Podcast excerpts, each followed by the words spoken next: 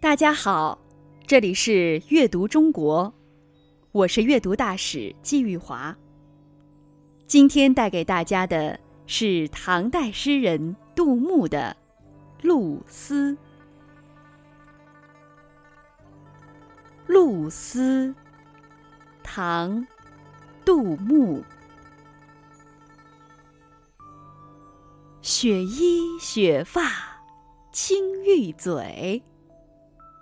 群捕鱼儿西影中，惊飞远映碧山去。一树梨花落晚风。露丝的全身披着雪白的衣裳，头上也是雪一般白的头发，嘴巴。像青玉一样光润。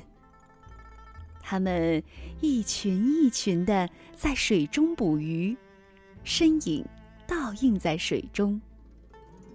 忽然，露丝被什么惊吓着了，呼啦啦的飞了起来。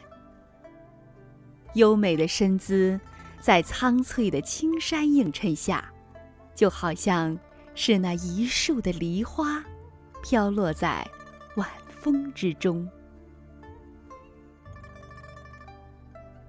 这首诗的作者是唐朝诗人杜牧。杜牧生于世代官宦并很有文化传统的家庭。他的元祖杜预是西晋著名的政治家和学者。曾祖杜希望为玄宗时边塞名将。爱好文学。祖父杜佑是中唐著名的政治家、史学家，先后任德宗、顺宗、宪宗三朝宰相，一生好学，博古通今，著有《通典》二百卷。父亲杜从玉官至驾部员外郎，早逝。杜牧曾写诗这样形容自己的家庭：“就地开朱门，长安城中央。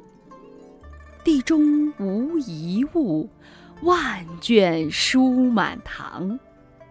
家集二百篇，上下持黄王。”可见，他们家相当有地位，家里。到处都是书，在这样一个家庭里长大，他也养成了爱读书的习惯，并且写的一手漂亮的文章。杜牧的文学创作有多方面的成就，诗、赋、古文都相当有水平。杜牧主张，凡为文以意为主。以气为辅，以词采章句为之宾味。对作品内容与形式的关系有比较正确的理解。他能吸收融化前人的长处，以形成自己特殊的风貌。杜牧的古诗受杜甫、韩愈的影响，题材广阔，笔力翘健。杜牧的近体诗，则文辞清丽，情韵跌宕。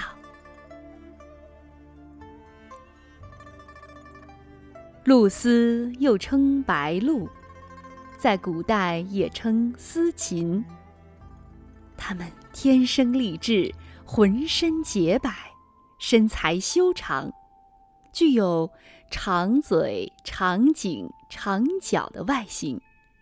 是文学作品和中国画的主题之一。唐朝诗人贾岛、裴说、许浑、张祜、刘向、郑谷等；宋朝诗人欧阳修、王禹偁、戴徐照、张勇、曹冉、释志远、郑燮、司马光等等，都写过露丝的诗歌。可以将以上诗人用露丝的诗都找出来读一下。你会发现，杜牧写的这首咏露丝的诗是其中的极品。现在，我们就来赏析杜牧的这首《露丝》。第一句：“雪衣雪发青玉嘴。”你们见过活的露丝吗？如果还没有，将来在大自然里或动物园里，一定要仔细瞧瞧。露丝是很古老的鸟类，大约在五千五百万年前，它们就已经在地球上活动了。它们通常安静地涉行浅水的池塘、沼泽、湿地，经常。一只脚独立站在水中，靠灵活的脖子和鱼叉一样的尖嘴觅食、蛙、鱼和其他水生物。它们会将河蚌往石头上甩，直到河蚌被震开。露丝在近水边的树林或灌木丛中营巢，也就是鸟巢，而且密集成群，称。露巢群。这句诗描述了露丝的外表。露丝有雪白的羽毛，而这羽毛差点给它们带来了灭种的危险。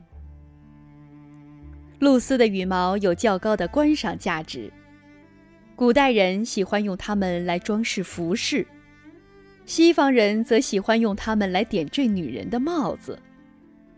由于露丝的羽毛有很高的经济价值，加上它们喜欢群居，因此很容易被人大量捕捉，造成数量锐减，几乎陷入灭绝的境地。后来，幸亏人们的穿戴和打扮的方式起了变化，加上采取了严格的保护措施，露丝才幸免于绝种。露丝的嘴巴。在诗人看来是青玉色的。青玉的颜色，古人有所谓“虾子青”“鼻涕青”“杨柳青”“竹叶青”等说法。古人特别崇尚青色，有“青出于蓝而胜于蓝”的说法。青玉的质地呢，非常细腻，手感也很温润，光泽是柔和的。用来形容露丝的嘴，就把露丝的生命描写的颇有活力。第二句：“群捕鱼儿溪影中。”露丝成群出现在溪水中捕鱼，身影倒映在溪水里。露丝喜欢栖息在湖泊、沼泽地和潮湿的森林里，主要。觅食小的鱼类、哺乳动物、爬行动物、两栖动物和潜水中的甲壳类动物。第三四句：“惊飞远映碧山去，一树梨花落晚风。”对比其他描写露丝的诗，杜牧这首诗的精彩之处，就是这后两句。他把露丝飘摇的在空中飞翔的姿态，描写的淋漓尽致。露丝天生丽质，浑身洁白，身材修长。繁殖期间，头上会生出两根十多厘米长的羽毛，胸背处也会生出丝状的长羽毛。随风起舞时非常好看。他们本来在溪水中捕鱼，却不知什么原因被惊飞了。雪白的身影在青山的映衬下，就像梨花一样飘飘摇摇。这景致怎能用一个“美”字形容得出？也亏得作者用诗画了那样一幅画。或者说，如此美景。让诗人太震撼了，所以他才倾尽才华，为我们描画出了这幅景象。古时候还没有照相机，但是杜牧的这首诗，仿佛就给我们拍了一个纪录片，让我们似乎看到了露丝们在空中山前水上飘飞的情景。我们再来读读这首诗，联想联想。露丝翩跹飘飞的优美身姿吧，雪衣雪发，青玉嘴，群捕鱼儿溪影中。惊飞远映碧山去，一树梨花落晚风。这里是阅读中国，我是阅读大使季玉华，感谢大家的收听。